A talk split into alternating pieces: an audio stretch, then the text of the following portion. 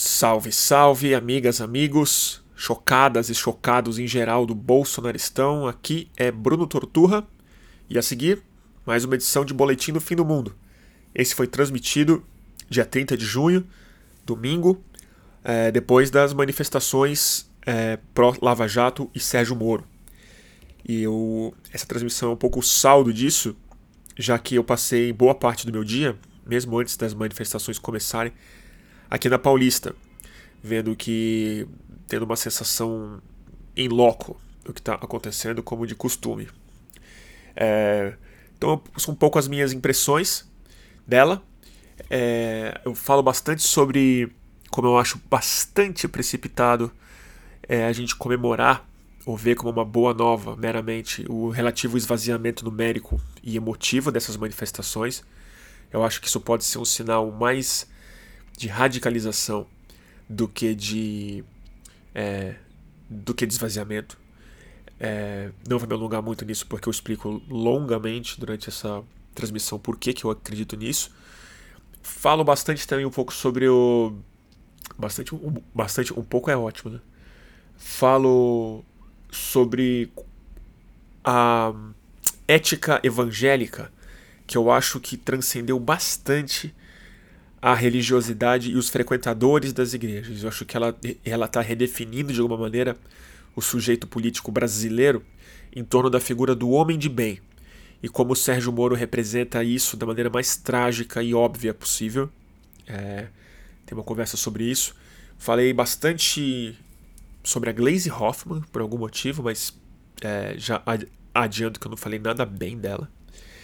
E, e a gente conversa.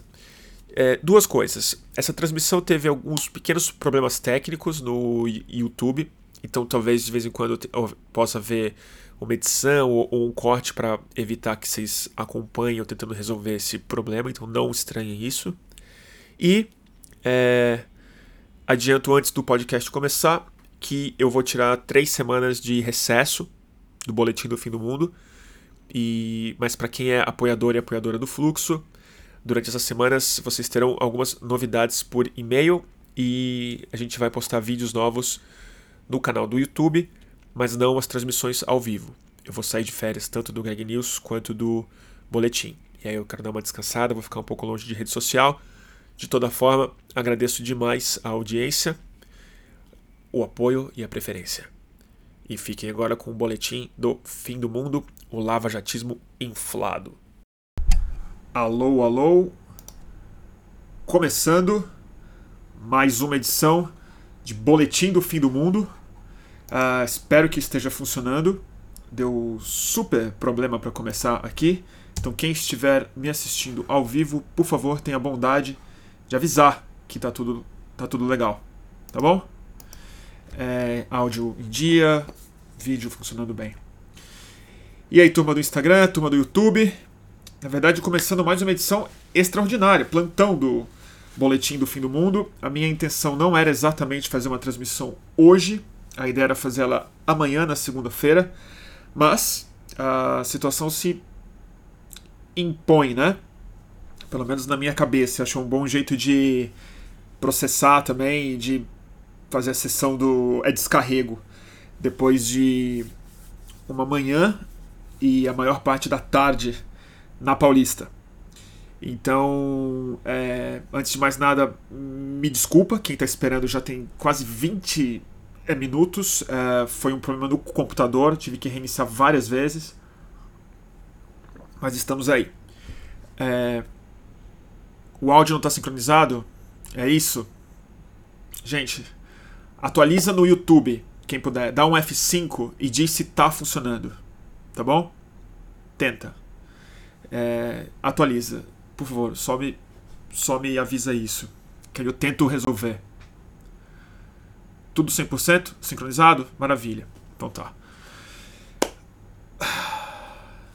Ah, então. Tô falando que minha camisa está muito aberta. Deixa eu fechar aqui então. Bom, turma, desculpa a demora. Vamos começar a conversar, vai? Antes de entrar na, no que eu queria discutir de verdade hoje, que é a para onde eu acho que isso tudo está se encaminhando, vou dar um pequeno panorama é, físico do que aconteceu, o que, que eu vi hoje de maneira mais objetiva. É... Eu saí de manhã cedo, de manhã umas 10 da manhã, pra. É, com a cachorrinha e tal, e para dar uma olhada no que estava acontecendo. É, muito mais do que no dia 26, foi isso? A última manifestação bolsonarista foi no 26 de maio, certo? É. é. Muito mais do que na última manifestação do dia 26, tinham mais carros de som. Os grupos estavam todos lá. É, todos os que tradicionalmente apareciam, MBL inclusive, vem pra rua, que tinha desistido de ir pra a rua no dia 26. Uh, e eu senti com mais dinheiro dessa vez. A primeira coisa que eu reparei, que a gente reparou, tava eu e a Suzy, é carros muito mais caros, gigantescos, com estrutura de vídeo, de som mais forte do que o normal. Não no MBL, mas em outros, principalmente nos mais olavistas. Em direita, São Paulo, umas coisas assim. É, um novo grupo que já se estabeleceu militar com um caminhão de é, exército colocado e e as palavras de ordem que eles já começavam a ensaiar, que você já ouvia na passagem de som, a, a primeira turma chegando, é meio uma retomada é, de algo que estava apagado nesse ano, que é a Lava Jato. A ideia do Lula é, retornando como esse grande vilão a ser atacado. Mas a gente estava esperando muita gente, é, justamente porque não só o bolsonarismo se apresenta integralmente, mas é, o lavajatismo também. Né? Que, na minha sensação, em rede social, na imprensa, vendo o que está acontecendo, o lavajatismo não foi abalado entre seus fãs entre a base social que se identificou com a Lava Jato e tinha na Lava Jato esse ordenador da consciência política de cada um ali. Então eu estava esperando bastante gente. À tarde, quando a gente depois do almoço voltou para a manifestação, aí já na hora dela marcada mesmo, duas e pouco, é, surpreendentemente tinha, eu vou te falar, um terço ou um quarto das pessoas que tinha no dia 26 é, bem menos gente. O número de quarteirões que eles ocuparam é meio fixo, porque ele é estabelecido no limite de um trio elétrico, que fica mais ou menos, o último fica perto da rua Augusta, e até a Gazeta, quase. Então, o tamanho da manifestação em termos é, de metragem é idêntico, mas o volume de pessoas é absolutamente pequeno, perto do que a gente costumava ver aqui na Paulista. Costuma ver. Mais do que isso, eu achei absolutamente desanimado. E eu sei que parece fácil dizer isso, parece que é, é um cara de esquerda falando mal da manifestação, querendo jogar lá pra é baixo. Mas quem me acompanha sabe que eu não costumo fazer isso. Eu acho que um dos grandes erros que o nosso campo comete é dizer que as manifestações foram um flop, quando elas não necessariamente foram. Ridicularizar as manifestações sem ir nelas. Tentar é, encará-las sempre do ponto de vista do fracasso, não do sucesso delas. Eu não costumo fazer isso, eu tento ser bem objetivo, tento também não exaltar muito manifestação de esquerda quando eu acho que ela foi um flop, eu costumo falar. Então, dito isso, hoje parcialmente foi um flop pelo entusiasmo das pessoas, que foi o contrário do que eu senti no dia 26. No dia 26 eu saí bastante preocupado, não tanto pelo volume de pessoas, mas pela energia colocada lá. Eu falei disso numa outra live, quem quiser acompanhar o raciocínio mais longamente, ela tá lá. É, não lembro o, o nome, mas é, do, é a do dia 26 de maio. E Dessa vez, esse entusiasmo, essa vanguarda que eu sentia no dia 26, esse, essa política muito aflorada nas pessoas, conversando, os carros de som mais animados e tal, não senti. É, os discursos se repetiam profundamente. É, E isso acho que teve muito a ver com o fracasso emocional dessas manifestações de hoje, que é isso que eu quero falar. É, elas foram fracassadas desse ponto de vista da catarse que essas manifestações costumam oferecer há muitos anos e muito mais do que nas manifestações de esquerda que eu frequento também. Então acho que o grande diferencial que o bolsonarismo teve nos últimos anos, e para mim ele foi essencial na construção desse sujeito político novo, que a gente reiteradamente tenta interpretar, é, a grande diferença, a grande força que eles têm é a catarse, um sentimento de autoria histórico, histórica, autoria histórica presente na subjetividade das pessoas. Isso é, era muito nítido. Uma sensação que eu acho que no campo progressista, assim, mais ou menos, a última vez que eu senti isso de fato foi junho de 2013, um pouco no Ele Não, que acho que teve uma força muito grande, e algumas alguns protestos específicos, como algumas marchas da maconha, algumas marchas é, feministas, eu senti isso também. Mas como formação de um campo político novo, eu acho que o bolsonarismo tinha quase que a exclusividade disso na mão. E não o bolsonarismo exatamente, porque ele demorou para se expressar em torno do Bolsonaro, mas originalmente no lava-jatismo, que foram as manifestações pró-impeachment é, puxadas pelos grupos que hoje, não digo paradoxalmente, mas sintomaticamente, estavam meio de escanteio. São os grupos que começaram essas grandes manifestações de maneira muito hábil, aproveitando uma energia política que estava colocada lá, e eu estou me referindo ao MBL, ao Vem Pra Rua, é, uns grupos políticos que eu não sei identificar muito bem quem são ex exatamente, mas estão na gênese do Partido Novo, que estava hoje lá também com a sua barraquinha, distribuindo camisetas e balões, perfeitamente integrado no bolsonarismo. Mas esses grupos hoje estavam bem de escanteio, daqui a pouco eu falo mais disso. Mas o que eu acho interessante de pensar, que para mim foi muito nítido hoje lá, é o seguinte: a... o lavajatismo nasceu sem o Bolsonaro sequer ser candidato.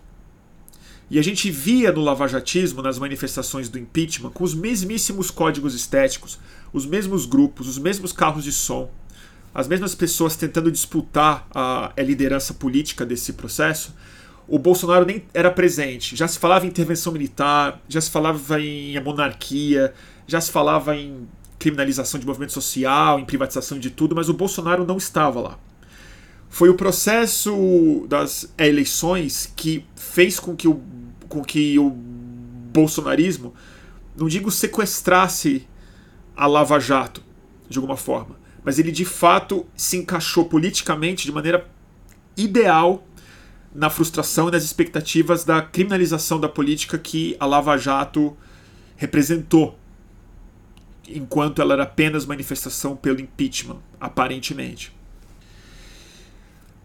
O que aconteceu hoje, por conta da berlinda que a Lava Jato foi colocada com os vazamentos do Intercept e a descredibilização do Sérgio Moro entre o que sobrou de pessoas razoavelmente racionais no Brasil, ilustradas no Brasil, o que sobrou dessas pessoas, o, o Moro de fato perde qualquer autoridade ética, é, o bolsonarismo e o lavajatismo se fundiu num fenômeno só de fato. E isso não estava tão presente na manifestação do dia 26, é interessante colocar isso. Porque o MBL não foi, o Vem Pra Rua não foi, e a manifestação não tinha tanto a ver com uma defesa da é Lava Jato, mas uma defesa do bolsonarismo contra as instituições, contra o STF, contra o Congresso Nacional, contra, uma, contra as manifestações dos estudantes que estavam colocando centenas de milhares de pessoas na rua e colocando o governo numa pressão bem específica, nova também. Agora, o lavajatismo e o bolsonarismo finalmente não são companheiros ocasionais. Não são é, representantes de uma força é, irmã. Eles são a mesma coisa. Hoje essa fusão foi perfeitamente visível. E aonde que eu acho que o perigo tá? Em a gente achar que o relativo flop, ou o relativo fracasso numérico das pessoas, ou o que eu senti lá, que é a fraqueza dos argumentos, o vazio argumentativo que eu vi lá, a repetição de clichê, a falta daquele sentimento de catarse nas pessoas, não tinha ninguém chorando, não tinha ninguém de mão para cima com o hino nacional, não tinha tanto aquele caráter de culto evangélico é, que eu senti tantas e tantas vezes. Eu acho que tem um risco fortíssimo nisso. Porque, na minha opinião, isso não significa a exaustão do bolsonarismo. Eu acho que o que está acontecendo agora é a exaustão do bolsonarismo na forma de manifestação de rua.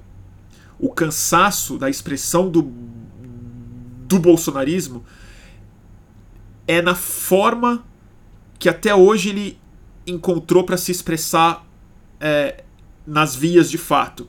Eu digo na massa, nas pessoas, que são as grandes manifestações na Paulista em torno do carro de som. É, a sensação que, que dá é que a. Como é que eu explico isso?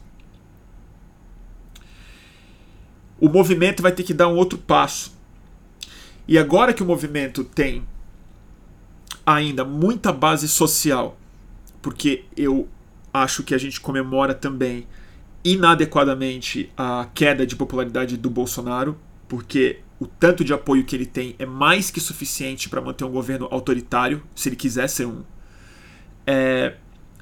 Eita, tem bot aqui no. Peraí, só tirar aqui. Entrando bot.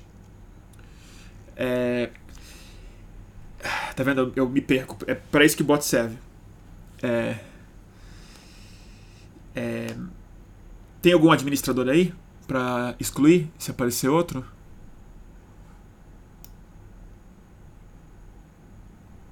Se tiver a Eva ou o JJ, por favor, dá uma. Ah, a Eva tá aí. Grato. Obrigado, gente. Eu vou voltar aqui. Desculpa. Retornando. Toma água.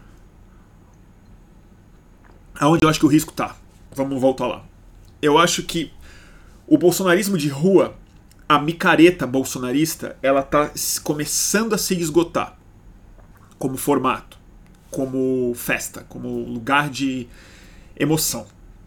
Um processo muito parecido com as nossas manifestações de esquerda, que há muito mais tempo, na minha opinião, estão desgastadíssimas. Estão bem desgastadas. É, não produzem mais a catarse, tem uma tabelinha se cumprida. Não à toa elas não crescem, não à toa elas não engajam pessoas fora dessas datas e elas reproduzem as mesmas mensagens, mesmas palavras de ordem e tal. Hoje eu senti uma, uma coisa muito parecida na manifestação. E eu vou repetir. Aonde o risco, na minha opinião, tá? O risco tá que essa força precisa se expressar agora como situação. E o governo está acuado nas suas duas grandes dimensões. Na dimensão do bolsonarismo, que é autêntico, policialesco, é, anti-minorias, autoritário, militarista, anti-esquerda radical. A outra base de sustentação do bolsonarismo, que é o lavajatismo, o Moro, essa representação, é, ela, por ter se fundido com o bolsonarismo, agora, os dois estão acuados de alguma forma. O Bolsonaro pelos escândalos que se acumulam na família, pelo Queiroz, pelo Flávio, pelos 39 quilos de cocaína. E mais do que isso, pela profunda inabilidade política dele de lidar com o Congresso Nacional. A gente já está entendendo isso, e mais do que a gente, o bolsonarismo já está entendendo isso. Hoje estava expresso isso na rua de maneira muito clara. Que é o Maia está governando sem o Bolsonaro. O Maia, é, o Congresso Nacional e tal não estão fazendo o que o Bolsonaro quer que seja feito. E o, e, e o projeto pelo para o qual ele foi eleito. A outra, não preciso nem falar, é a Lava Jato. É o processo é, que elegeu o Moro nesse lugar muito heróico, mas mais importante, a transformação da justiça brasileira numa via de uma única política. Ou seja, é o punitivismo político é a caça aos políticos, não a cassação de mandato, a caça das pessoas mesmo, prisão política. É, agora, mais escancarada, as instituições que ainda restam para segurar a democracia no Brasil, parece que é o próximo passo natural para o bolsonarismo dar. É ir para cima delas e não necessariamente disputar volume de pessoas e micareta de rua, porque isso já está estabelecido, eles ganharam o processo. E por que, que eu estou dizendo isso? Porque na rua isso era muito claro também. Aonde o discurso está se alinhando hoje? Não é na. Eu posso mostrar para vocês alguns vídeos daqui a pouco, mas não é na. Que eu vou explicar isso? Eu vou reformular. O ataque ao STF, o ataque ao Congresso Nacional, a convocação de artigos específicos da é, Constituição que dariam poderes extraordinários ao presidente para, em caso de segurança nacional, em caso de risco à pátria e tudo mais, decretar é, estado de exceção no Brasil, era um lugar comum hoje lá. As faixas não estavam mais escondidas, não era algo que os carros de som estavam escondendo. E aí o fenômeno mais interessante, mesmo sem a catarse, alguns carros de som estavam aglomerando quase que é, 80% das pessoas estavam em dois carros de som e não divididos entre os cinco ou seis que estavam na manifestação. Os dois carros de som eram o é, como é que chama? Nas ruas que fica atravessado na Paulista ali depois do MASP, entre o MASP e a Augusta. Gigantesco, que é o mais ligado ao PSL. Foi onde foram as celebridades falar. Carla Zambelli, é, Dom Bertrand de Orleans e Bragança, Luciano Hang.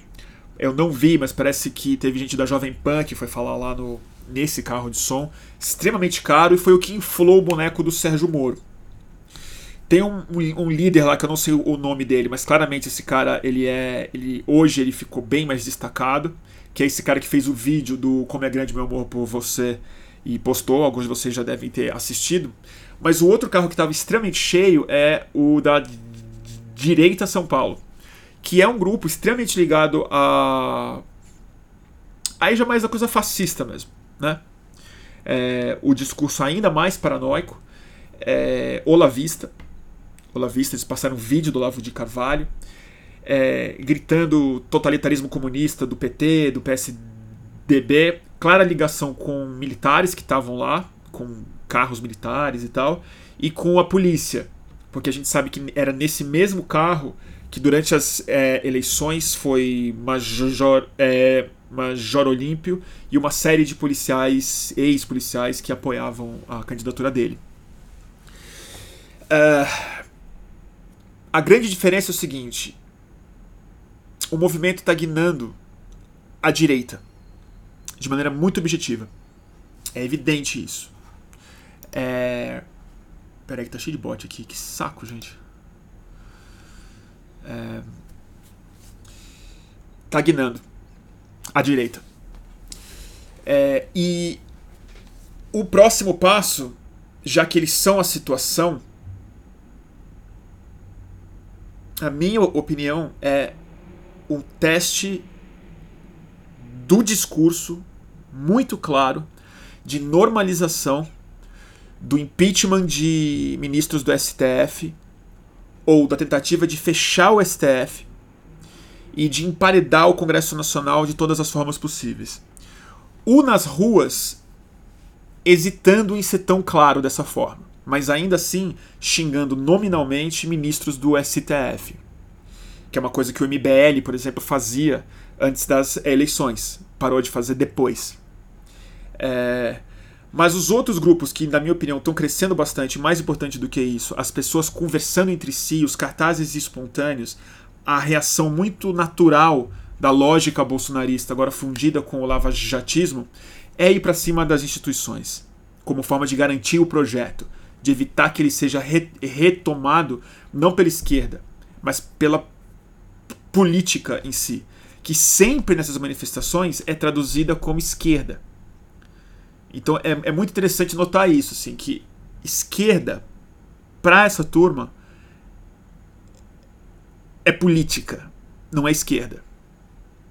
É negociação, é articulação, é votação no Congresso, é jogo de diferentes interesses da sociedade que precisam achar uma síntese entre si. Isso era muito colocado lá. E era interessante ver como isso se expressava, por exemplo, na defesa da reforma da Previdência. A reforma da Previdência estava sendo é, muito defendida lá, é, na sua integralidade do projeto Bolsonaro, porque, na opinião dos caras, quando chega no Congresso Nacional, precisa atender a muitos interesses tem que negociar com os metalúrgicos, tem que negociar com os professores, tem que negociar com o policial, tem que negociar com o Nordeste, tem que negociar com o professor, tem que negociar com os estados. E na opinião de todo mundo lá era: não, passa a reforma do Bolsonaro, a gente votou nele para é, pra, é isso. E a ideia de uma negociação política era sempre muito traduzida como sinônimo de comunismo, de esquerda e de corrupção. O interessante de pensar é como o Moro se encaixa nisso.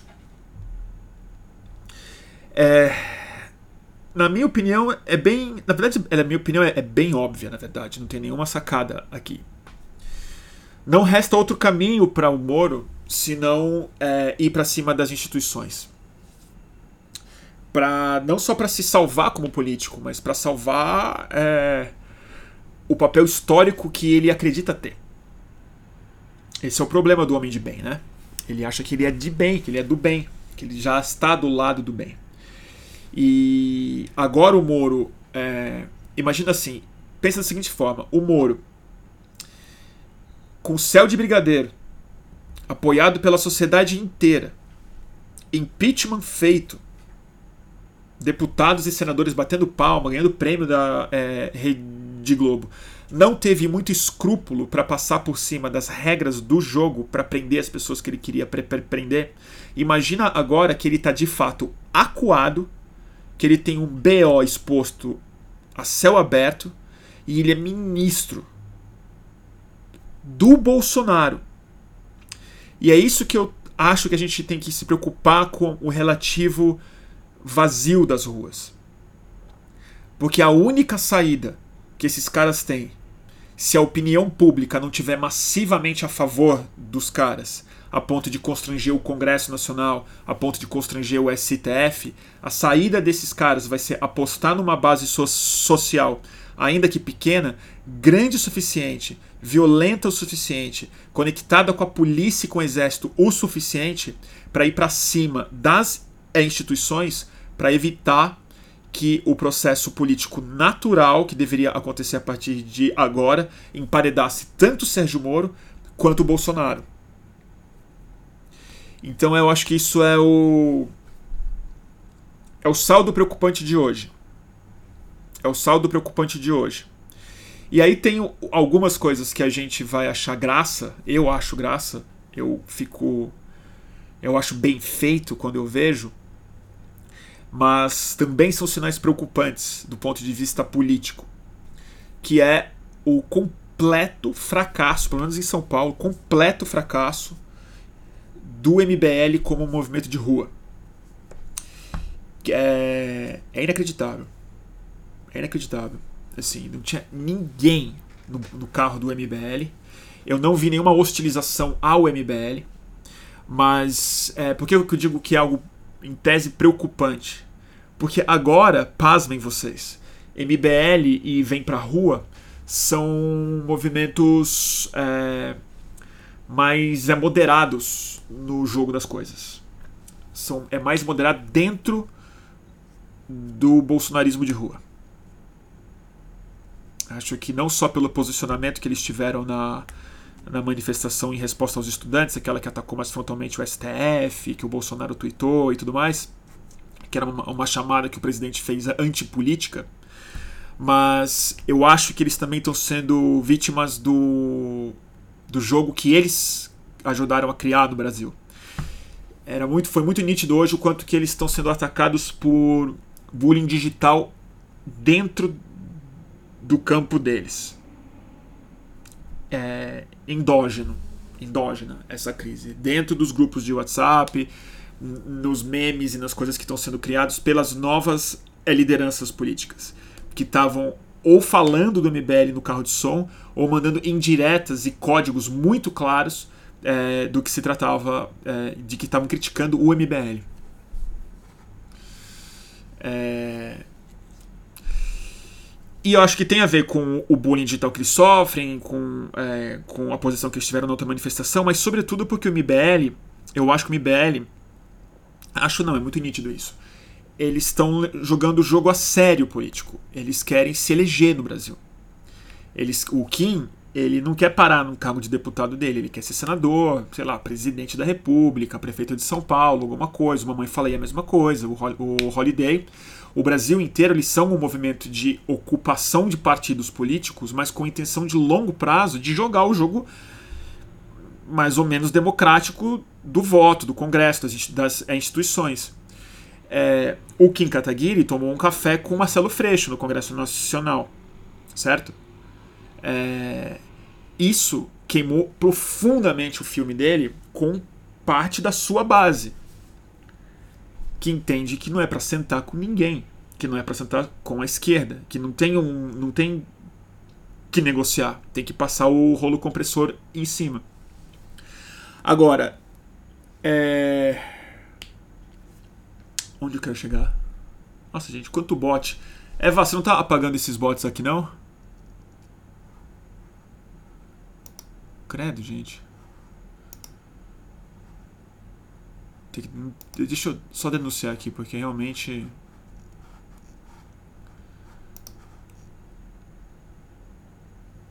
Foi.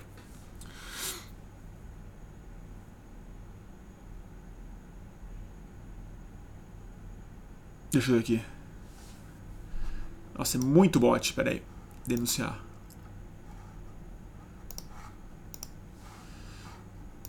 Que saco, né? Deixa eu pensar aqui um pouco. Muito cansado também, gente. Puta merda. Hum. Deixa eu ver que estou falando um pouco, vai, chega. Deixa eu ler um pouco aqui no Instagram. A Daniela Lima tá aí. Oi, Dani, tudo bem? Houve uma divisão da direita liberal e bolsonarista mesmo. Cara, houve. Eu não sei, mas às vezes eu fico confuso, às vezes eu acho que tem, às vezes eu acho que não tem, né? Eu não acho que é uma divisão tão ideológica assim. Eu acho que é uma é o aprofundamento de um processo psíquico que a direita liberal não estava contando muito e que era muito óbvio para quem estava acompanhando isso antes. A gente cansou de avisar, né? Mas que é o ódio bolsonarista, né? Essa eu tô chamando de ódio mesmo, eu, eu no fundo acho, acho que é ódio, mas é, não acho uma palavra boa de usar, porque parece um julgamento que eu tô fazendo em cima. Mas a, a paixão bolsonarista, ela não, ela não se realiza. Ela é de contenção, ela é repressiva por definição, né? Ela não goza, ela não chega no orgasmo político dela, não tem vitória verdadeira dela, porque ela precisa passar por cima das coisas que ela se comprometeu a destruir, não a construir de fato. E esse processo está se aprofundando, né? E com o verni... quando você tira a aparência de cima, e o Moro era, acho que era uma das últimas aparências que o bolsonarismo conseguia manter ainda, né? O Paulo Guedes talvez seja a última aparência que ele consegue manter de institucionalidade, racionalidade, tecnocracia, preparo, alguma coisa assim, quando tudo vai se alinhando e se escancarando com esse com esse esgoto ético que o Intercept está colocando no ar e agora cada vez mais crível com os veículos entendendo e checando e explicando como a checagem foi feita e sendo confirmado por outros procuradores e aparecendo indícios de outros lugares também de que tudo aquilo é fato a reação natural do bolsonarismo, evidentemente que não ia ser uma autocrítica nem o esvaziamento dele, nem o constrangimento dele. A reação do bolsonarismo é o aprofundamento da paixão no terreno que ela tem para se expandir agora, que não é mais a rua, não é mais o carnaval, não é mais o exibicionismo, Porque o exibicionismo não tem um lugar. É, é moral mais. Né? Ele, ele, ele começa a se tornar grotesco de fato. E ele começa a se repetir. Porque o, porque o verniz caiu. Então quando você vê os carros de som gritando as mesmas musiquinhas, fora petista bolivariana, tipo, o PT já caiu.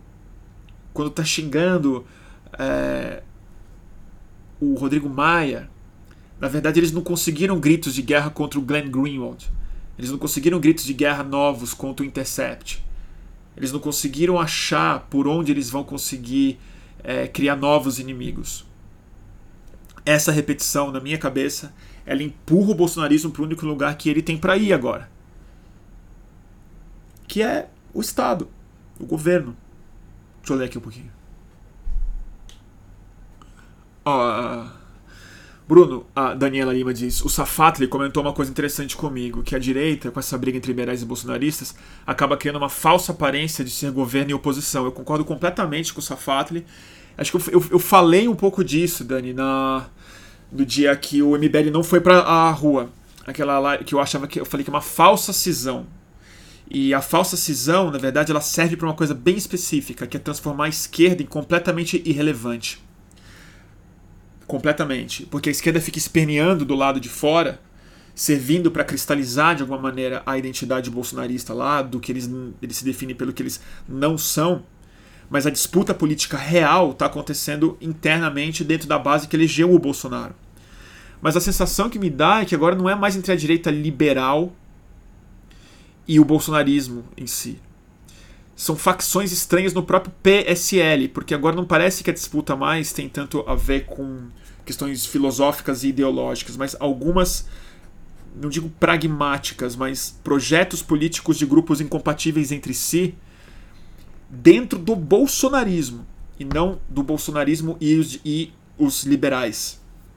Como, por exemplo, a disputa entre igreja evangélica, militar, polícia, a disputa entre diferentes igrejas evangélicas e caciques diferentes de igrejas evangélicas, a disputa que se dá, que eu não consigo nem imaginar qual seja, mas das alas criminosas da polícia, milícia, né?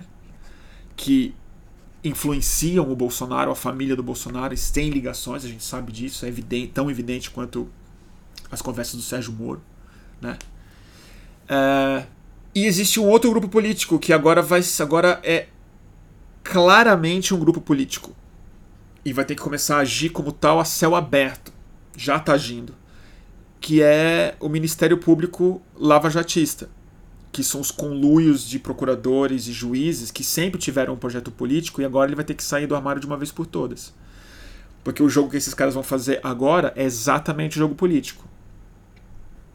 De manipulação de imprensa, de fake news, de uso de rede social, de disputa, de guerra de memes, de guerra de narrativas, intra-bolsonarismo, intra-bolsonarista melhor falando.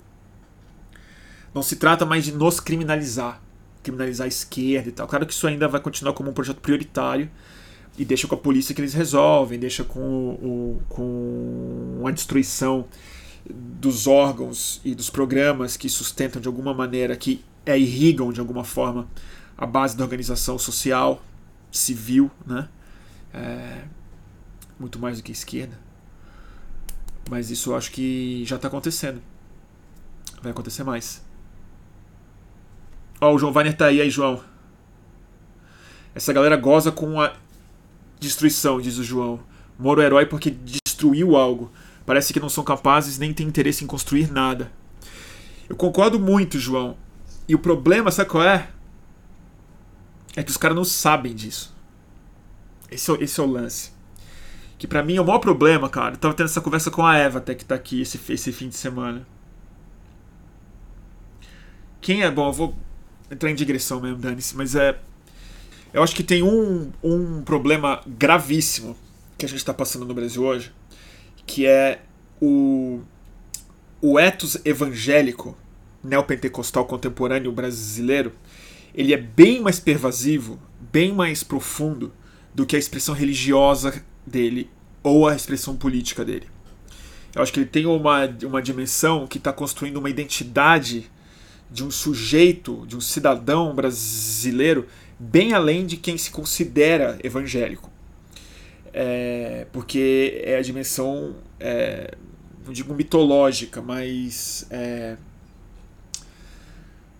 é, tô muito gago. É teológica, eu quero dizer, do brasileiro.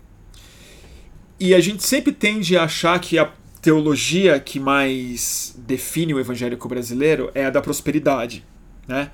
Que é do. Enfim, ela já fala por si, não vou me, vou me aprofundar muito nisso. Mas eu acho que o problema é outra dimensão do, do é, evangélico que se expressa hoje no Brasil, não só nos evangélicos, mas ela se, se expressa muito no bolsonarismo, no cidadão político, na forma como a gente criou um novo léxico para falar sobre ética no Brasil.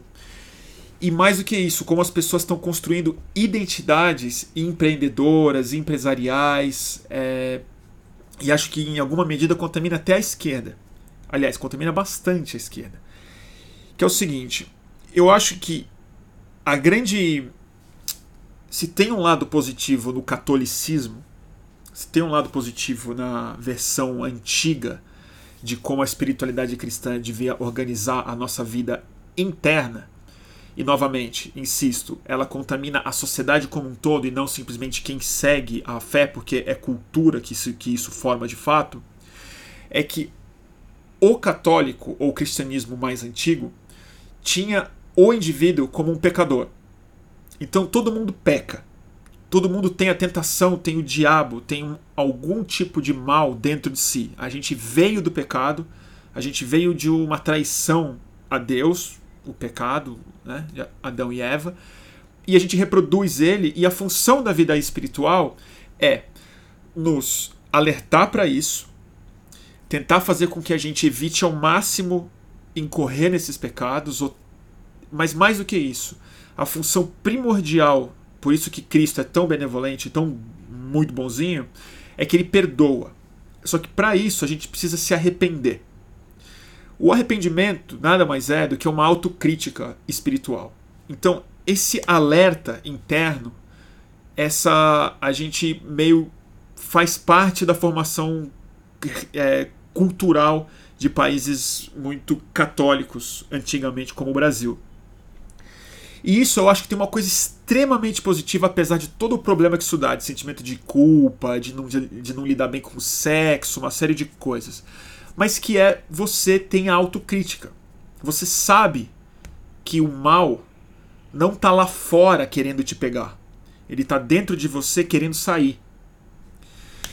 Se você for num culto evangélico, e eu acho que isso se reproduz na sociedade como um todo, vou, e é muito claro que o personagem principal de uma igreja evangélica não é Deus ou Cristo, é o diabo. Porque Deus e Cristo estão fora.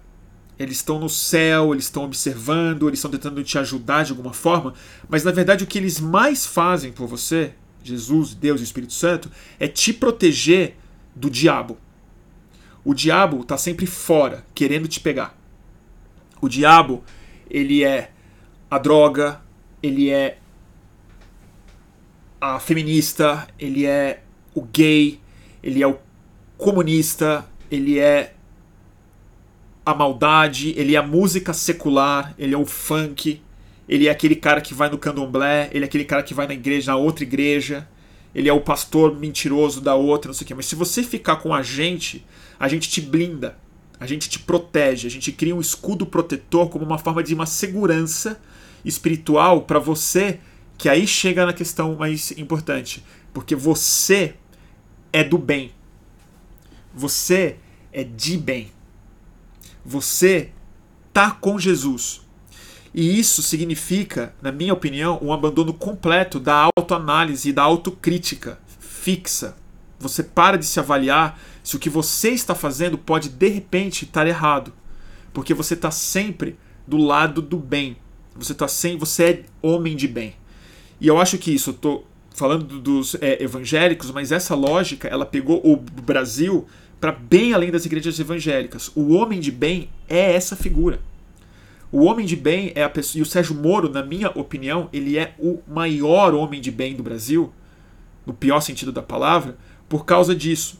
Porque ele tem tanta convicção de que ele está do lado certo, de que ele está imbuído de uma missão positiva, de que a índole dele, de que nada que sai dele pode ser ruim, que ele se permite fazer qualquer coisa.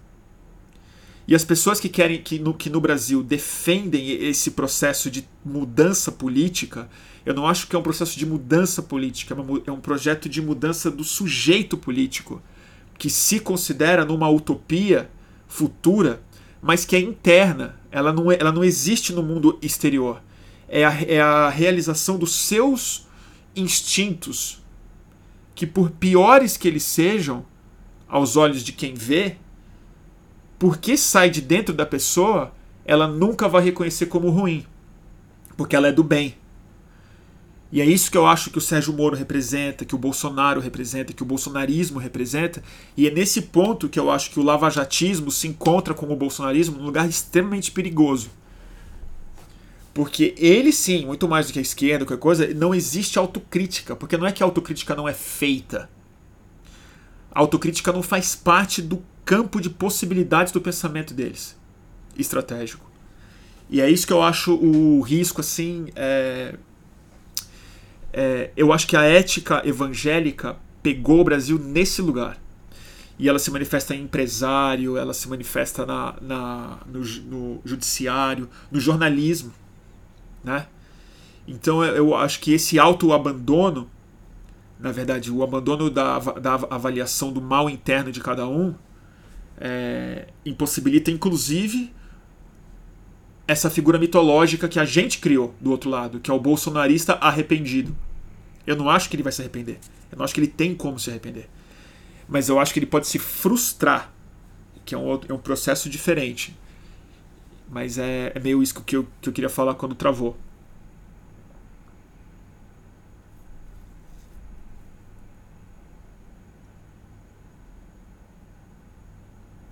E isso é, é, uma, é uma das coisas que eu não gosto quando eu ouço a gente mesmo falar. O nosso campo falar, ah, nós estamos do lado certo da história. Eu, eu entendo, acho que dá para provar racionalmente uma série, de, uma série de argumentos que de fato a gente. Né, em alguns, na maioria de, dos casos nesses últimos anos, dá para falar, né? É, se colocar contra o impeachment, uma série de outras coisas. Mas esse, esse certo é o que eu não gosto. Porque também dá uma certitude ética e moral que o outro lado sente de maneira muito mais acentuada.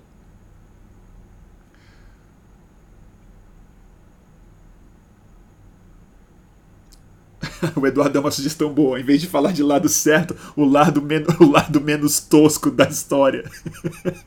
Totalmente. Eu vou usar isso. Nós estamos no lado menos tosco da história. Isso, isso eu consigo afirmar. Isso eu consigo afirmar com certeza. E tem muito material para provar que os caras são pelo menos mais toscos, né? Mas aí eu tava falando com o João Weiner antes de, de travar o negócio todo, que a, o bolsonarismo ele quer destruir. Né? Ele, o João Weiner estava colocando isso, que o projeto é sempre de destruição de alguma coisa. E e, para mim é mesmo, não vou discordar do João, mas o problema todo, e é por isso que eu evoquei a figura do homem de bem e dos evangélicos, é que o eles não sabem disso. Eles nunca vão reconhecer. Eles nunca vão entender que o projeto é de destruição. E é, na verdade esse é o truque perfeito do capeta, né? O truque perfeito do capeta é ele não, nunca assumir quem é, né? Não, não sumir do mapa, né? Mas que fique bem claro, eu não acredito no capeta também não.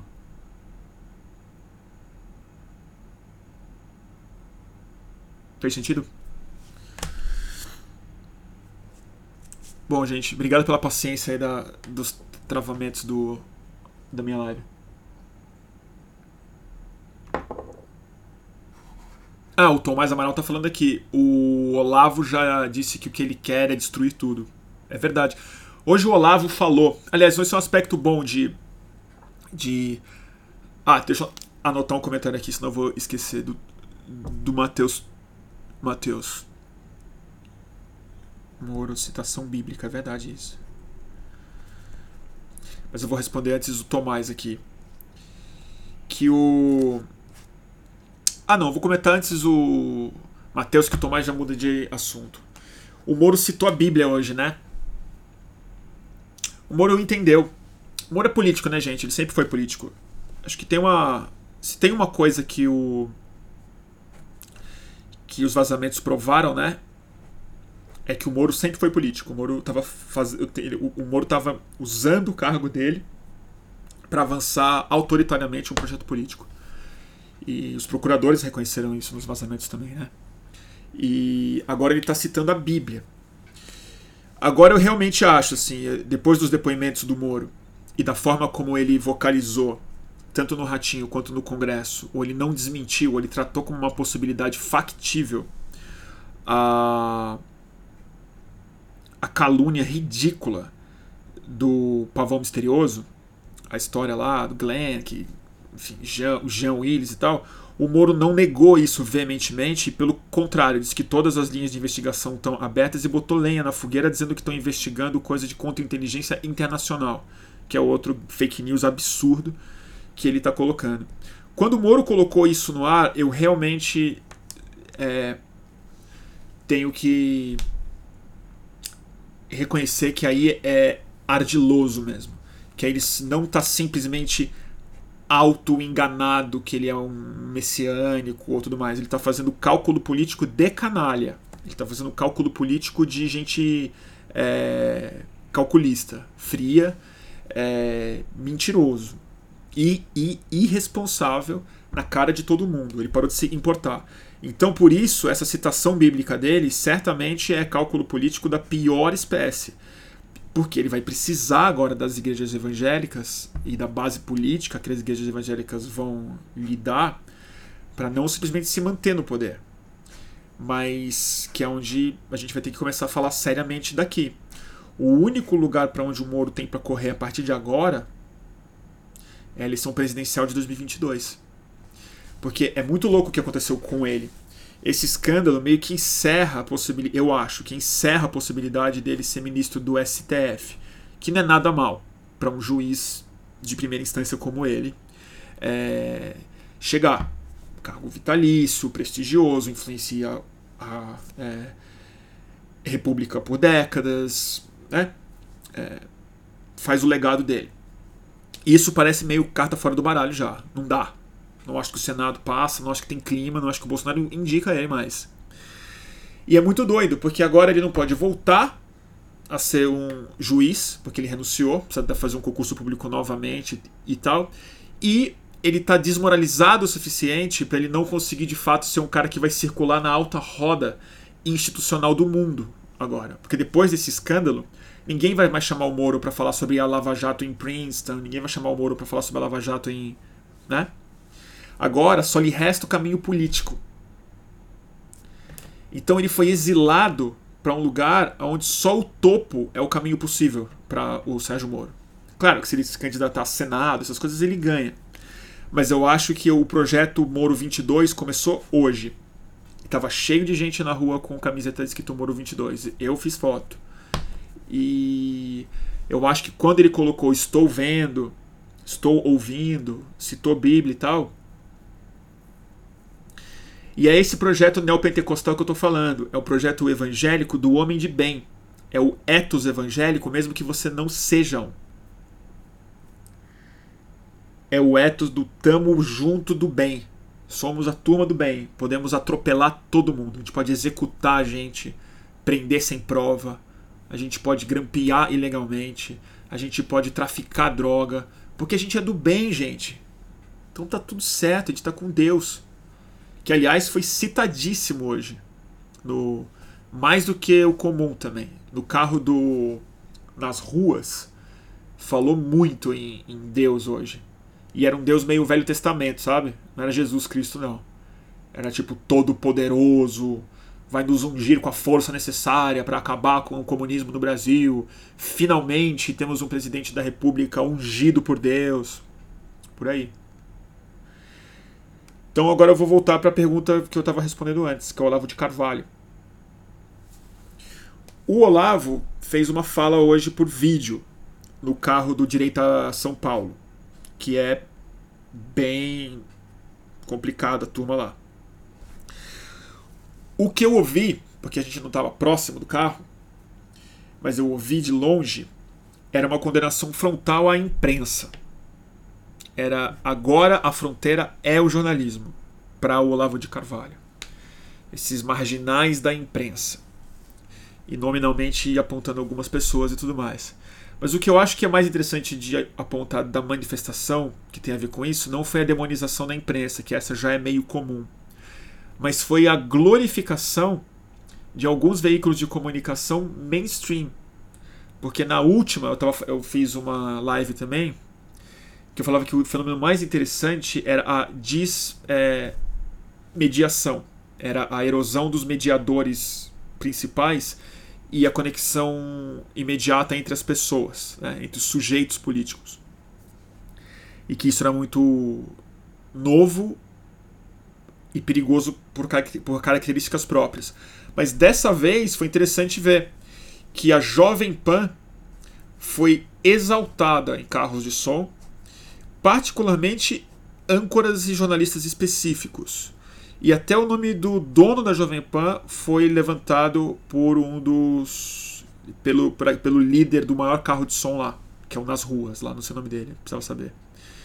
É, agradecendo que só a Jovem Pan tá do lado do povo brasileiro e tal, e que a TV não tem coragem ainda de, de defender as pessoas de bem, os brasileiros de bem, o verdadeiro Brasil contra o comunismo e tal. E aí era o Felipe Moura Brasil, Caio Coppola, é, tinha um outro jornalista que eu não sei o nome, esqueci, mas que foi o mais aplaudido, sendo tratados como heróis lá. E foi muito interessante ver isso também. Acho que é algo para se atentar essa cisão que está acontecendo no jornalismo. Né? Agora, o pato mesmo dessa história toda a grande corporação trouxa dessa história toda é a Rede Globo, gente. Porque a Rede Globo, como a gente viu e se indignou, é, foi instrumental para conter o impacto dos vazamentos. Tratou de suposto, questionou a veracidade, deu voz, criticou o Glenn Greenwald, chamou de ativismo. Na Globo News foi um coral de relativização de veja bem, veja bem, veja, veja bem, e esconderam grande parte dos furos, é, não digo das notícias, mas do escândalo que merecia. E a Rede Globo continua sendo satanizada por todo mundo que estava na rua defendendo a Lava Jato. Não o Bolsonaro, a Lava Jato, que agora fundiu, né? É isso. E a Rede Globo né, tem aquela coisa, né? Quando você vê a, eu, como jornalista, eu sempre sinto isso. Quando eu vejo, por exemplo, a Folha de São Paulo, que eu tenho trocentas, trocentas, posso fazer laudas de, de bodes e críticas que eu poderia fazer à Folha de São Paulo. Mas toda vez que eu vejo a Folha de São Paulo sendo atacada pela direita e pela esquerda, como jornalista, eu sempre falo mérito da Folha de São Paulo. Mérito da Folha, né? Por algum motivo. A Globo é a única empresa que o jornalismo dela é atacado tanto pela esquerda quanto pela direita e ambos têm razão. Ambos têm razão. Para mim, ela só, de, ela só se diminui mesmo. Ela não consegue é, subir no conceito de credibilidade comigo. É, é impressionante. É impressionante que eles não enxergam isso.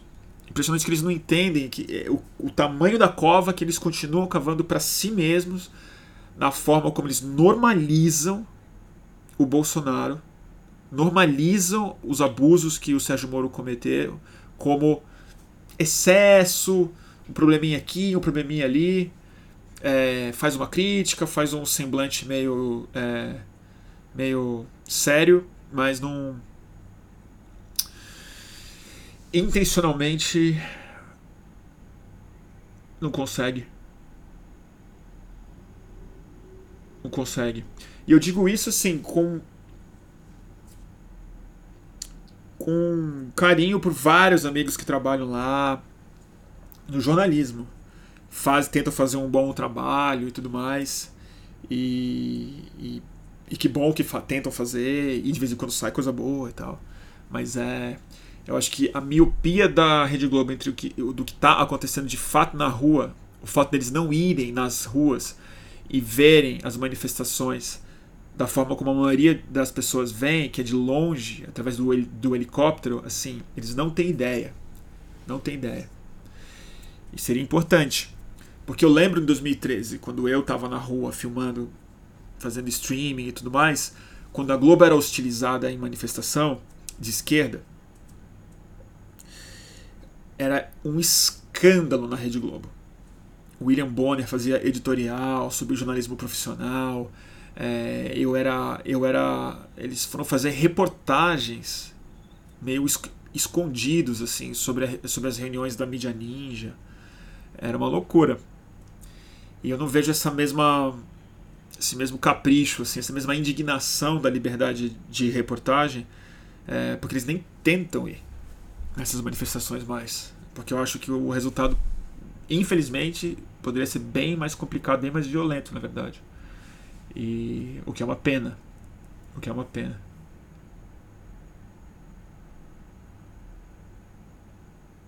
A Daniela tá falando, eles têm ideia sim, estão fazendo o cálculo. Eu não acho que eles têm tanta ideia não, Dani. Daniela, não acho. Não acho. Eu acho que pouca gente tem ideia do que, que acontece nessas manifestações, né? É, por isso que eu vou. Por isso que a gente vai. Porque tem que ver. É, a descrição, a foto, o vídeo curto, não traduz. É, é tipo você ver um festival mesmo. Festival de um show de música. Você não, você não vai ver um festival pelo stories, pela, pelo relato das pessoas, pela resenha das pessoas. Você tem que ir, tem que sentir um culto religioso e tal. E para mim, manifestação de rua importante, manifestação de rua que define é, identidade política, ela é sensorial. Ela é sensorial, ela não é jornalística. Ela precisa ver. Você precisa voltar para casa com a nhaca no corpo. Você precisa se chocar, você precisa ter o choque, precisa ter a redenção, precisa conversar, precisa entender, precisa complexificar a, a sua relação com aquele, com aquele processo. E para mim, o que está acontecendo desde junho para cá é que a crise da política e a da mídia, a da comunicação é, pública, é uma só. É uma crise. E é, o jornalismo não consegue entender isso. Ele não consegue se colocar como. É, não digo testemunha, porque testemunha ele se coloca, ele não consegue se colocar como um sujeito na questão. Ele ainda tenta manter um papel é, de narrador observador sem entender que ele é protagonista hoje em dia. Não como repórter, mas como ofício. É parte da crise. E eu acho que a ausência de grande parte dos repórteres e analistas políticos dessas manifestações, ela é grave também. É, não digo que é uma omissão, porque ninguém é obrigado, mas ela é um ponto cego.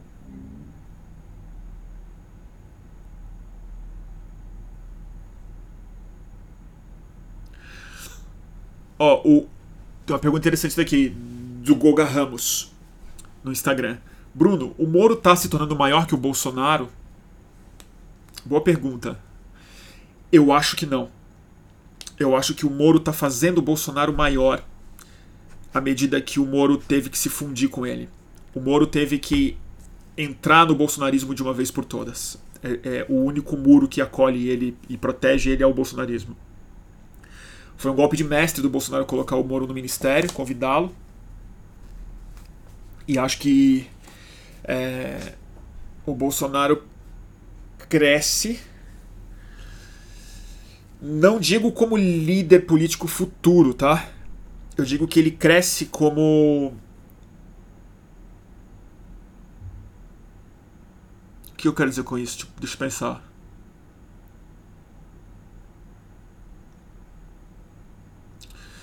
Como esse, esse mito organizador é, do, do autoritarismo brasileiro. Porque na medida que o, o Moro é acuado institucionalmente, o lava-jatismo precisa meio sair do armário e assumir, até onde for possível, o caráter autoritário dele. E ninguém melhor do que o Bolsonaro para fazer esse trabalho sujo.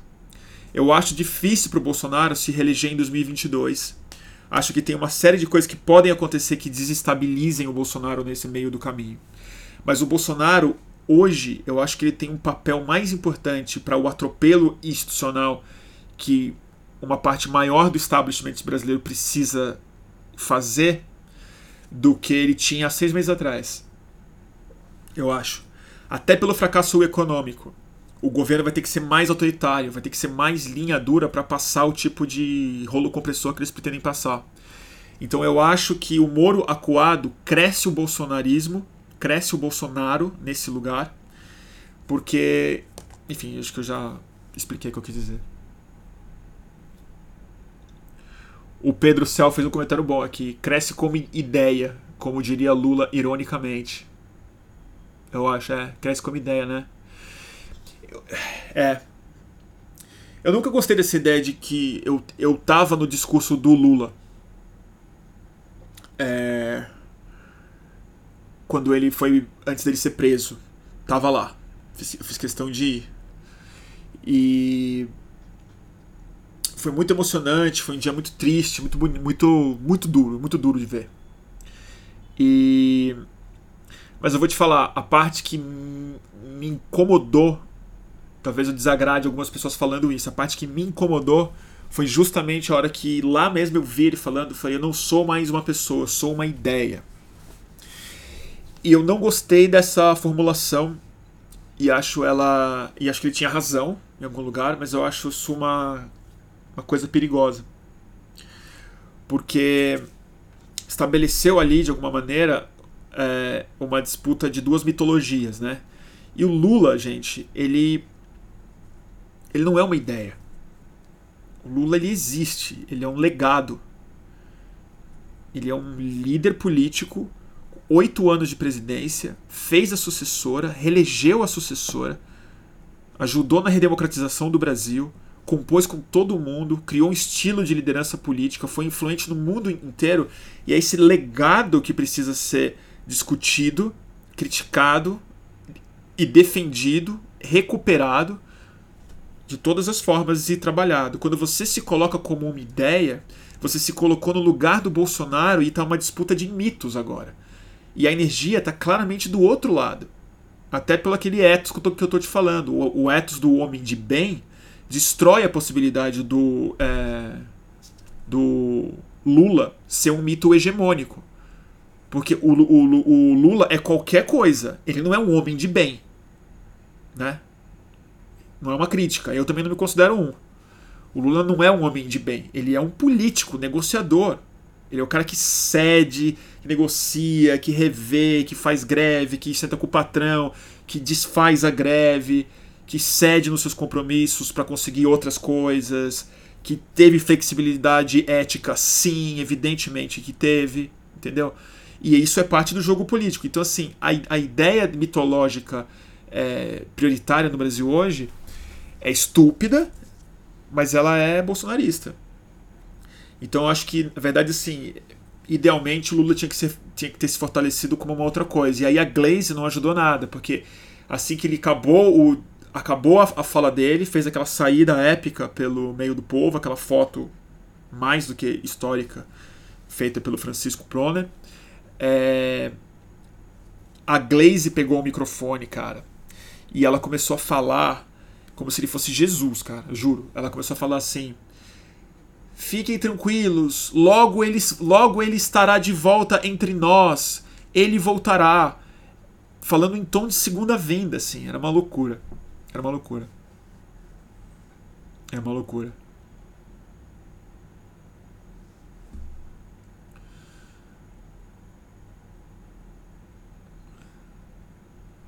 É, o, a é, Vera tá falando, ele é, um, ele é um estadista, ele é estadista mesmo.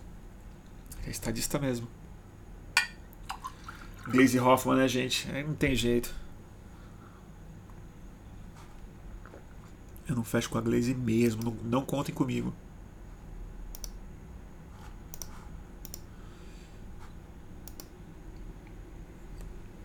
falar mais sobre a Glaze.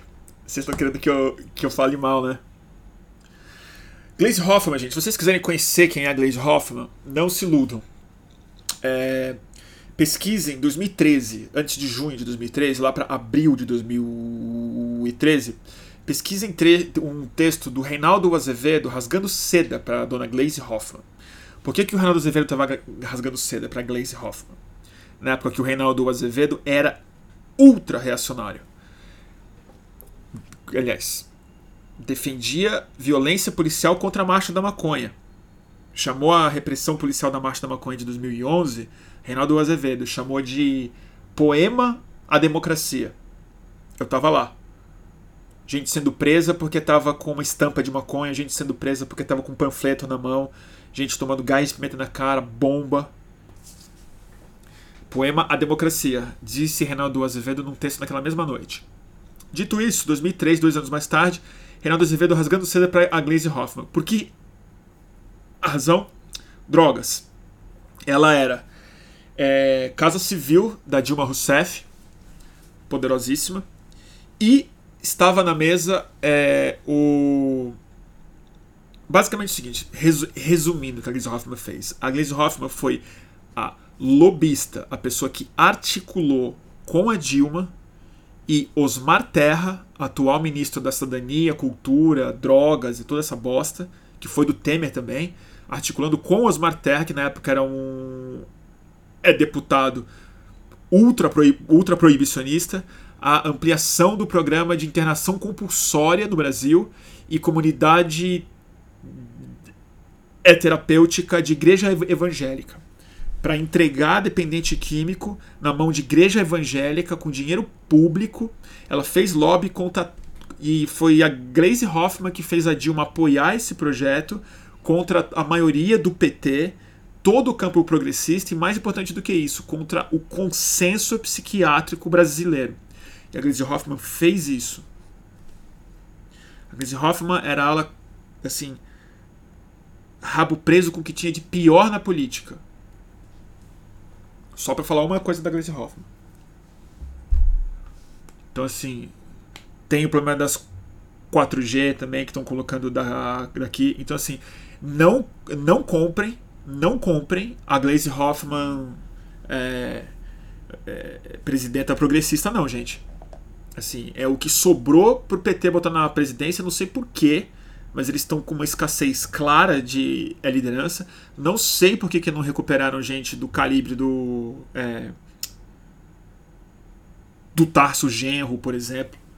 Cara democrático, inteligente, foi ministro bom da justiça, sabe das coisas, entendeu? Tem autocrítica, sabe pensar. Tinha mais gente pro PT fazer isso. Tinha como articular e põe a Glaze lá para ser a beata do Lula. Faz o menor sentido.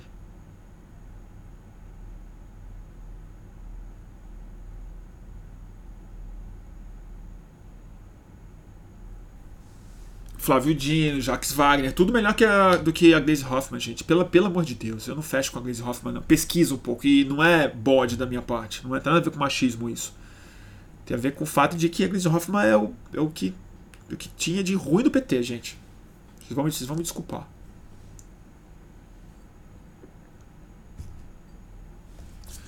Só a questão assim, gente, pensa no, pensa no seguinte, cara. Política de drogas no Brasil, é que agora a gente está tão numa distopia que a gente não consegue mais discutir isso, né? E agora passou o, o projeto do, do Osmar Terra. agora as comunidades é, das igrejas evangélicas estão empoderadíssimas pelo Bolsonaro e o Osmar Terra agora está botando o projeto para a frente. Ele defendia, ela defendia esse projeto. E esse projeto não é só um deslize dela. Isso é de verdade instrumentalizar a saúde mental de gente muito ferrada, que é dependente químico de crack no Brasil inteiro, entendeu? Para entregar como ativo político e econômico para a igreja evangélica nos rincões do Brasil. Não é pouca coisa isso. É inadmissível. E não é porque ela não sabia. Entendeu? Foi alguma coisa, cálculo político, tipo de negociação que não tenho a menor ideia de como é que se faz, mas ignorou o psiquiatra e mais importante, que foi o que a Liz fez também, tinha reunião marcada. Eu lembro porque eu fazia parte do grupo. Eu não ia nessa reunião, mas eu fazia parte do grupo de pessoas que iam mandar enviados para conversar com a Glaze Hoffman. E eu fui um dos palestrantes numa conferência de drogas em Brasília, em 2013, promovida pelo Ministério da Saúde, com gente do Ministério da Justiça junto, o negócio de saúde pública do Brasil, junto com Justiça Criminal, especialista em prisão, é, epidemiologista, Instituto é, Oswaldo Cruz e tal. Eu palestrei, foi uma honra é, como jornalista para falar de mídia e tal. No final desse congresso, ia se tirar um grupo de pessoas para conversar com a Dilma, entregar o diagnóstico, falar que tipo de política pública deveria ser feita, e foi a Glaze Hoffman que barrou isso. A reunião não aconteceu. Porque a Glaze Hoffman falou: não, o projeto que a gente vai fechar é com Osmar Terra. Tá cheio de. tem artigo pra caramba disso na internet. Se vocês procurarem a polêmica de drogas que aconteceu exatamente antes de junho. Antes de. Não, foi antes de junho e depois de junho também. Depois de junho teve bastante, bastante coisa também. Foi até o final do ano, se eu não me engano. Até o fim de 2013. Depois vou ter que recuperar isso, isso daí. Me desculpa me exaltar.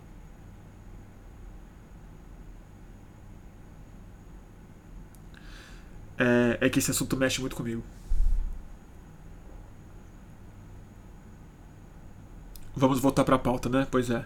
Qual é a pauta? O que, que, que a gente está falando mesmo?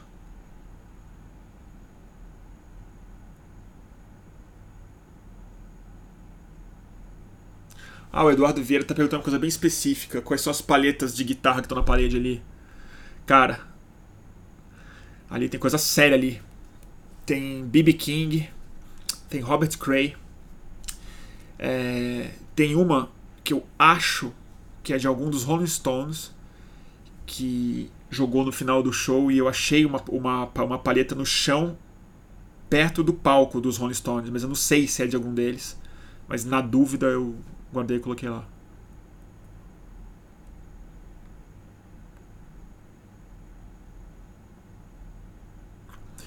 BB King eu tenho duas palhetas do BB King. Eu vi muito show dele. Era meu maior ídolo quando era moleque. Fui na, na inauguração do Bourbon Street quando ele tocou. Eu tinha 14 anos. Lá quem me deu a paletinha.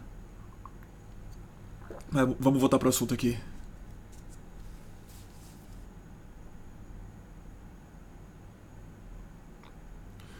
Responde por que, que o Lula gostou, é, apoiou a Glaze Hoffman para ser presidente? Sei lá, gente. Sei lá. Eu não consigo. Eu não sei como o, o, o PT pensa. Eu realmente não sei. Porque eu não entendo. Não entendo. É tanto erro que eu não, não consigo me identificar e não, eu também não tento entender.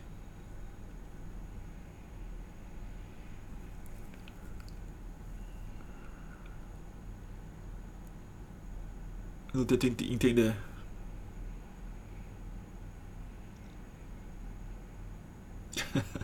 Estão usando que eu tô exaltado, né?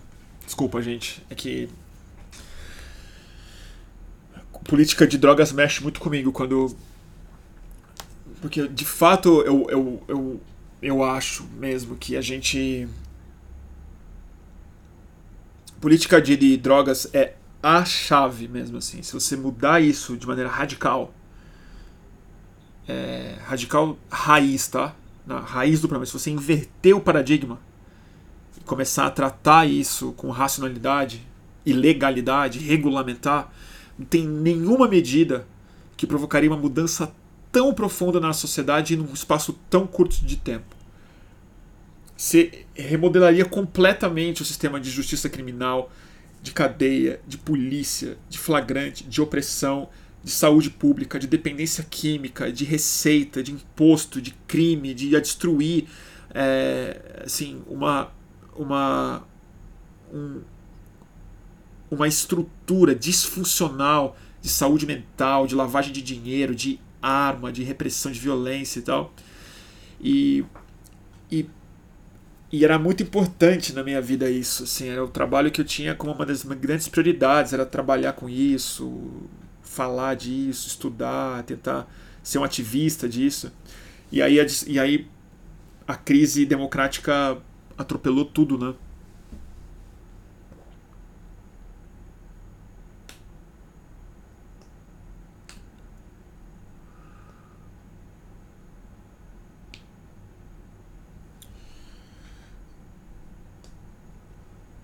Tá bom? Nossa, parece que entrou uma. Uma polêmica sobre a Glaze Hoffman aqui, né? Desculpa, gente, eu não. Não vou me desculpar porque eu, tudo que eu falei sobre ela eu acredito. A Vera tá chateada porque eu não gosto do. PT? Eu nunca disse isso, Vera. Eu nunca disse isso, que eu não gosto do PT. É... Eu tenho, eu tenho uma tem uma frase que o Haddad disse em 2013 que eu concordo muito com ele, cara. Ele fez uma crítica ao PT profunda. Profunda não. A maior crítica que um petista é capaz de fazer ao PT. Ele falou: o PT está em, seu, em sua pior fase. O PT nunca teve tão mal. E ainda assim é o melhor partido do Brasil. Às vezes eu concordo com ele. Às vezes eu acho que o PT é um partido péssimo. Péssimo partido. E eu acho ele, às vezes, o melhor partido do Brasil.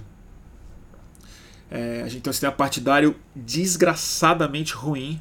Eu tenho um profundo respeito pelo pessoal hoje e tal, mas, tipo. É, é, não, o, o pessoal também não tem força em estrutura e, e, e penetração para conseguir disputar o mainstream da política brasileira. E, mas é muito difícil falar, falar do PT, de desperta o gatilho nas pessoas os piores possíveis e tal.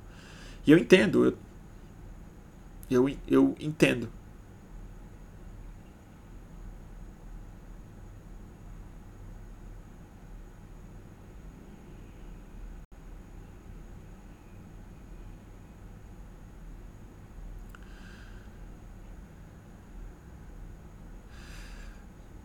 A gente depois fala mais sobre, sobre isso. Tem, tem, tem muito comentário que a gente já fez em outras lives, para não me repetir muito aqui, sobre, sobre algumas perguntas que estão colocando aqui, né? O que, que o PT vai fazer, o que, que a esquerda vai fazer, eu não tenho a menor ideia. Ah, o Renato Silva fez um comentário bom aqui, eu quero falar disso. Bruno, não falamos mais do PSDB. Você não acha estranho? Ou eles acabaram politicamente? Acabam politicamente. Renato, essa pergunta é super interessante eu pensei muito nela hoje na rua. Eu estava conversando. Eu estava conversando. É, isso hoje, que é. O PSDB era uma capa de. de moderação em cima dessa, desse bolsonarismo represado no Brasil, né? Porque eu olhei aquela multidão hoje, nem era multidão, né? Mas bastante gente, né? Milhares de pessoas. Olhei hoje e só tudo eletrônico, tudo votou no Aécio, né? Tudo votaria, ter, teria votado no Alckmin, né? E tudo votou no Dória. E o Dória é essa figura. O Dória ele vai definir o que, que o PSDB vai ser.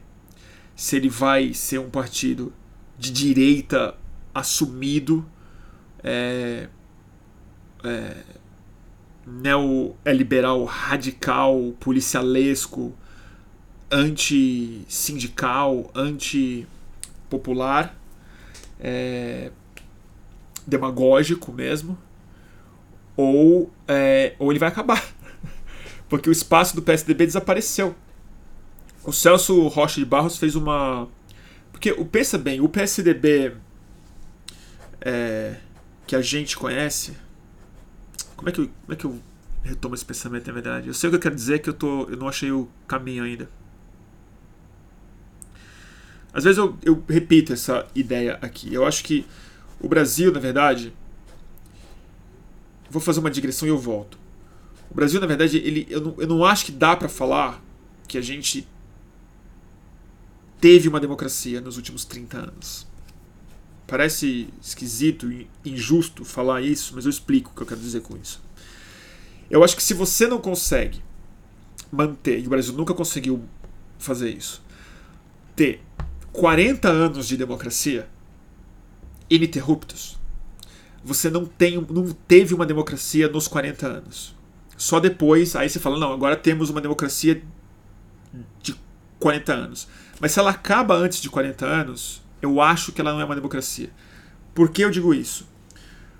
Porque se você ter, só teve um período curto, como o nosso teve, que foi recorde agora, que são os 30 anos de votação ali na urna para presidente da República, se você só tem 30 anos, o que você teve foi uma geração democrática no poder. Foi uma geração política composta pelos caciques do PSDB, pelos caciques do PMDB, pelos caciques do PT. Então você teve Serra, Alckmin, Franco é Montoro lá atrás, né, bem mais velho, mas assim, teve o FHC, Serra, Alckmin, Lula, o Dirceu, é, teve Suplicy, a Marta Suplicy, uh, Genuíno, Michel Temer, Romero Jucá, Renan Calheiros, é, Jader Barbalho, Fernando Collor de Mello, os políticos brasileiros que definiram isso. Na hora que a gente ia aposentar esses caras e a democracia brasileira ia se reapresentar com uma geração que já foi formada na democracia, a democracia acabou. A gente toma um golpe na cabeça, a gente toma um segundo golpe que foi a destruição institucional do judiciário brasileiro com a Lava Jato. O povo entra numa psicose autoritária e elege um nostálgico da é, ditadura militar, cujo objetivo é atropelar todos os processos democráticos do Brasil. É, na hora que era para a gente eleger quem? A geração do Haddad, não necessariamente ele, mas a gente ia fazer a virada, a gente ia começar essa virada. Ia eleger um Haddad, uma. sei lá, quem, entendeu? Na próxima, possivelmente, que não ia ter. Aí todos aposentados mesmo, né? Não ia ter mais a Marina Silva, por exemplo, né? Então a gente está preso numa geração. A minha sensação é: o PSDB, tragicamente, não se firmou como um partido político sólido. Ele, ele teve uma geração política brilhante, genial politicamente. Eu não gosto deles, mas eles foram importantes. FHC, Alckmin, Covas, Montoro e tudo mais. Eles não formaram gente. Não tem gente jovem no PSDB. Falar do Bruno Covas é muito pouco, vocês vão me desculpar. E o Dória, o Dória não é tucano. O Dória é um demagogo a lá extrema direita europeia. A gente só não chama o Dória de extrema direita no Brasil porque no extremo mesmo está o Bolsonaro. Mas, sinceramente, quem acompanhou o Dória de perto, quem vê quem ele é, como ele se comporta, o que, ele pensa, o que, que ele fala, esse cara não é social, é democrata nem aqui nem na China. Então ele, ele virou um, um partido de vazio. Se ele conseguir ocupar o PSDB, talvez o PSDB ganhe a presidência da República em 2022. Eu acho que o Dória é um cavalo sério no páreo aí, gente. Cavalo seríssimo no páreo. Cada vez mais. Porque ele é o Bolsonaro sem tanto vexame. Tanto porque o, o Dória é um vexame, mas tanto, né? O Dória não, não faz anúncio de bijuteria, né? Ele faz o jabá no Stories, é diferente.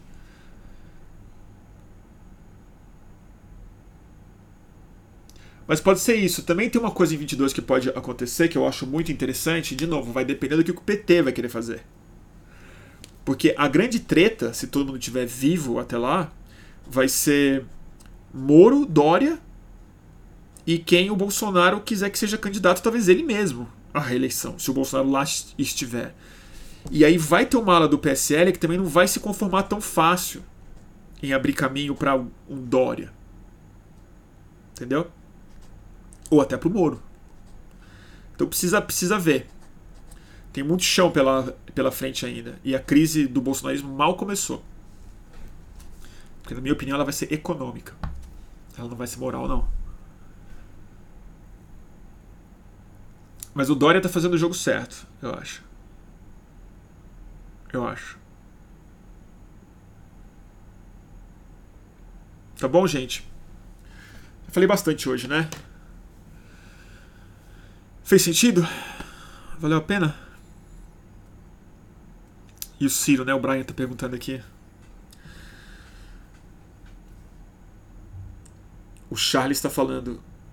Bruno, você é catastrofista. Amigo, meu programa chama Boletim do Fim do Mundo. É isso mesmo. É... Tá bom? Bom, eu vou fazer uma. Eu vou. Não vou encerrar agora, eu vou só comentar algumas coisas com vocês. Preciso avisar. É, eu vou. Eu vou tirar três semanas de férias. Então, nas próximas três semanas, a gente não terá é, Boletim do Fim do Mundo ao vivo.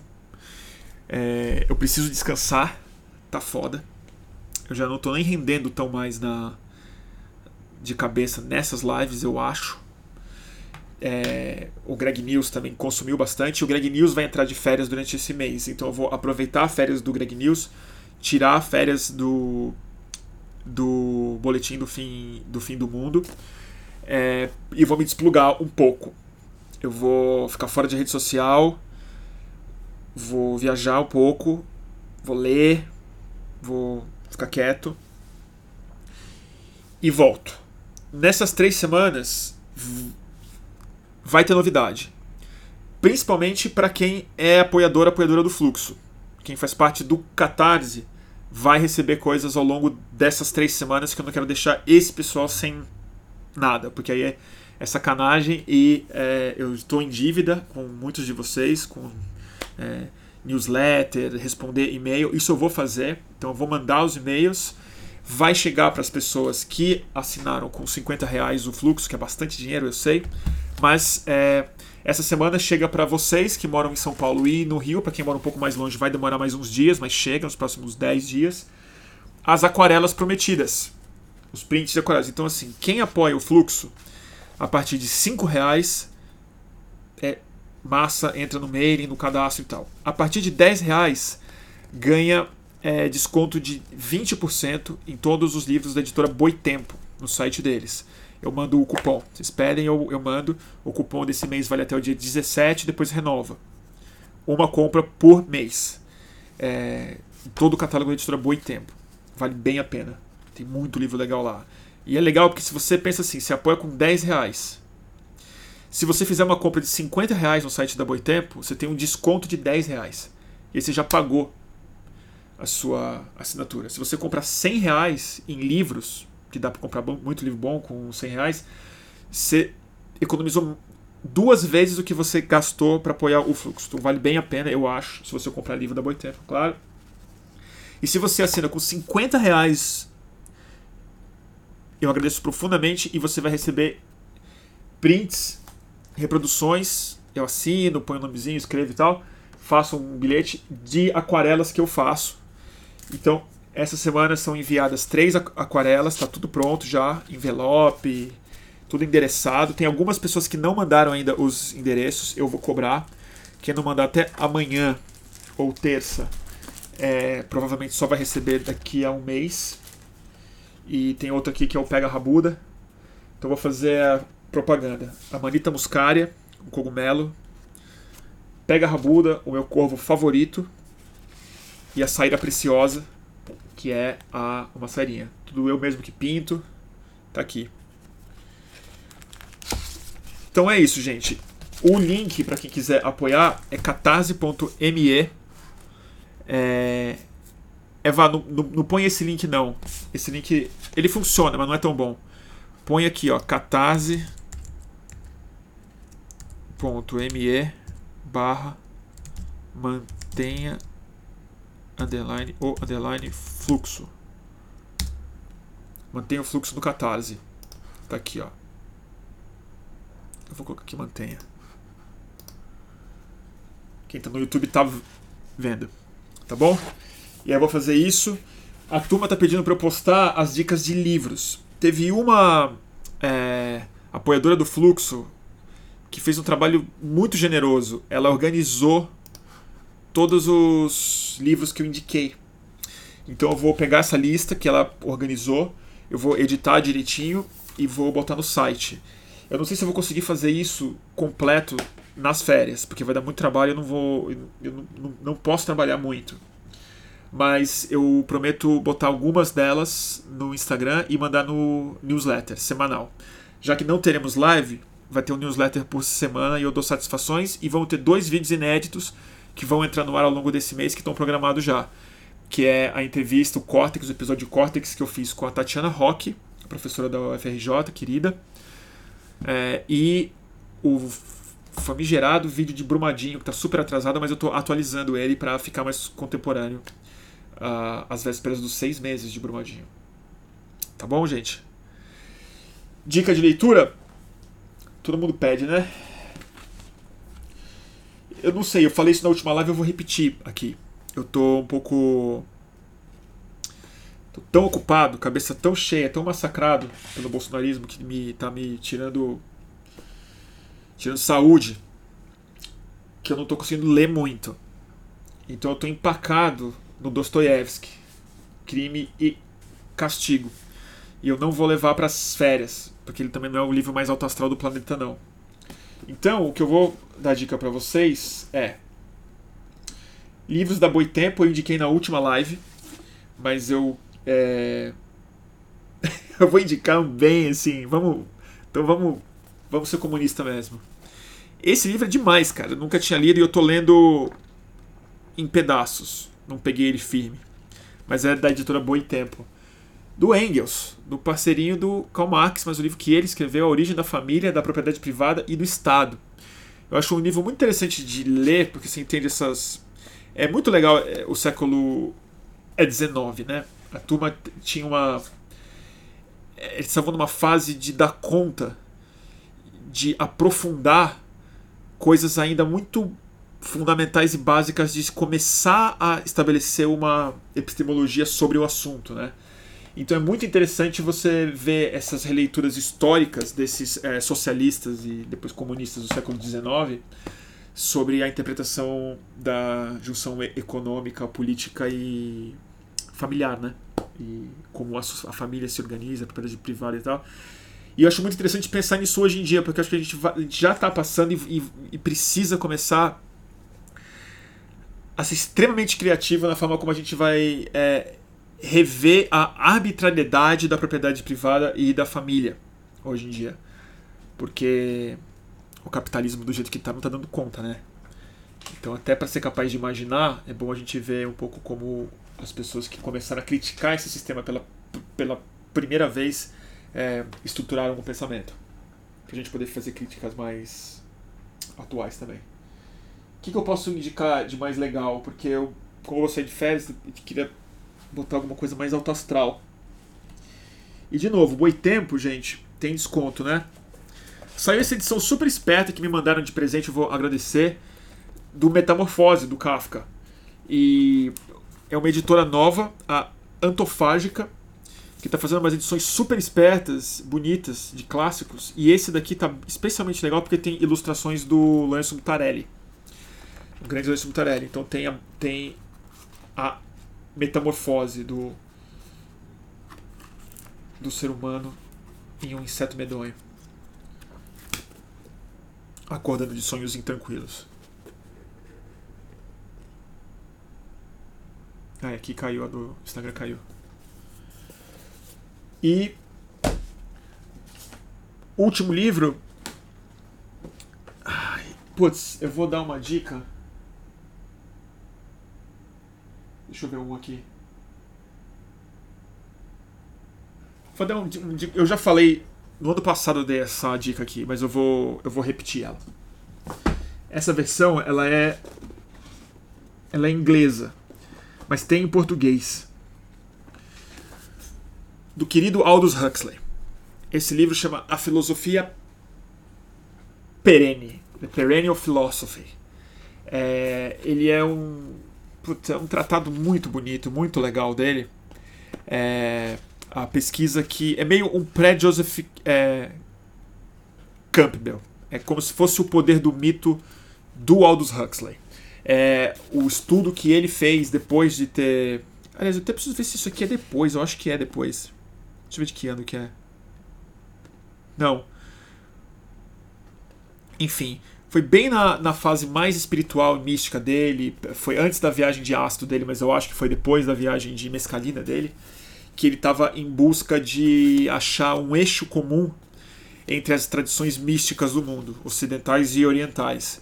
E o que ele chamou de filosofia perene, né? filosofia que não se desfaz, a filosofia é, eterna, que é essa busca dele por um, um denominador comum de todas as tradições místicas do luminoso, que ele acha que se ele conseguisse encontrar esse eixo, essa filosofia que não desaparece, é, seria a forma é, intelectual, filosófica de botar a consciência nesse lugar místico sem depender do exercício arbitrário da fé.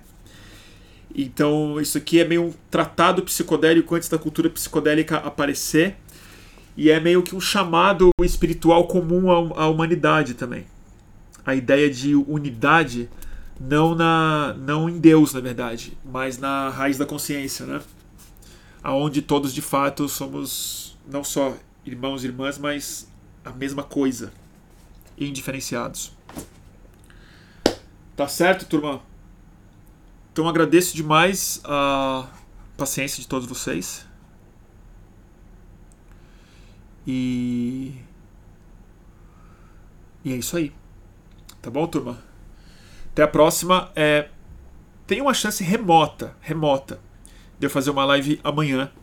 Se eu conseguir trazer uma pessoa específica, que eu acho que eu não vou conseguir, porque tá difícil de negociar. Mas se der, eu faço uma live emergencial para deixar outra pessoa falar. E porque eu tô afim de fazer mais live antes das férias começarem. Mas de qualquer jeito, se a gente não se vê amanhã, eu mando recados pelas redes sociais é, assim que tiver uma novidade do, do fluxo. Mas não contem com é, palpites políticos meus ou, ou repercussão de notícia ruim, que eu vou tentar ficar distante delas, até porque eu tenho certeza que elas vão estar aqui quando eu voltar. Tá bom? Muito obrigado que está no YouTube. Vou encerrar aqui, tá? Deixa eu pegar aqui, o, fazer o, a transição. Tchau, turma.